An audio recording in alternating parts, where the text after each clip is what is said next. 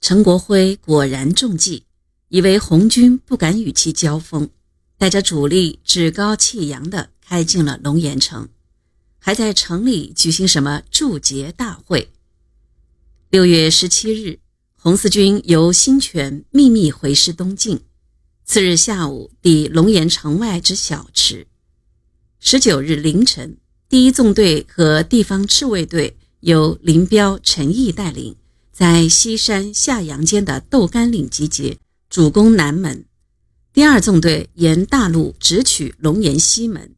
第三纵队经山塘、铜波、赤坑后，分两路，一路迂回东门外，埋伏在东宫山一带，以切断敌人的退路；另一路则占领北门外的高地，相机攻入北门。上午八时，红军和赤卫队发起凌厉的总攻。城内之敌大部被歼，部分残敌逃出东门，被埋伏在东宫山的红军部队全歼。陈国辉只身化妆逃脱，跑回南安老家重操扉业。毛泽东、朱德率红四军二次入闽，在一个多月的时间里，抓住军阀混战的有利时机，分兵以发动群众，集中以对付敌人。忽东忽西，灵活作战，三次攻占龙岩城，连克永定、白沙、新泉。土地革命的巨大浪潮席卷龙岩、永定、上杭、连城五县，打开了闽西革命的新局面。林彪作为红四军的中层领导，在毛泽东、朱德的领导下，带领所属部队积极参加了开创赣南闽西革命根据地的斗争。尽管他在大余战斗、川下战斗中表现欠佳，但在大柏地战斗和三打龙岩中，还是坚决贯彻了前伟的意图，取得了很好的战绩。德高望重的黄克诚大将晚年这样评价担任红四军军长的林彪：“他说，毛主席和朱德总司令在中央根据地指挥中央红军作战时，他们手下有几个著名的战将。”一个是彭德怀，一个是林彪，一个是黄公略。红四军是毛主席、朱总司令创建的。成立红一军团后，红四军就由林彪指挥，他是红四军军长。在红一军团的红三、红四、红十二这三个军中，战斗力最强的是红四军，战功最大的也是红四军。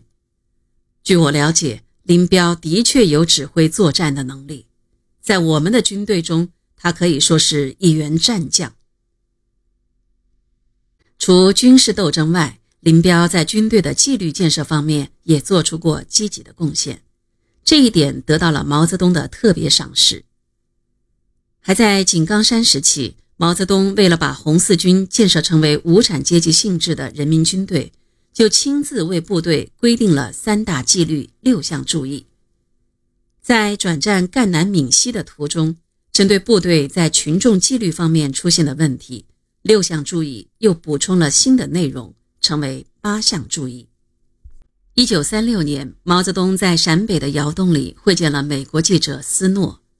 毛泽东向斯诺介绍说：“红军给战士规定了三条简明的纪律。”行动听指挥，不拿贫农一点东西，打土豪要归公。后来在上述三条之外，又添了八项。这八项是：一上门板；二捆铺草；三对老百姓要和气，随时帮助他们；四借东西要还；五损坏东西要赔；六和农民买卖要公平；七。买东西要付钱，八要讲卫生，盖厕所离住家要远。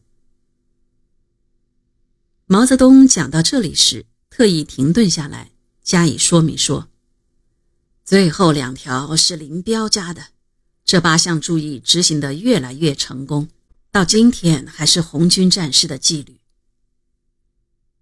以毛泽东非凡的记忆力而论。”林彪增加这两条，当是没有什么疑问的。可是林彪的两条不久即为洗澡避女人和不搜俘虏腰包所取代。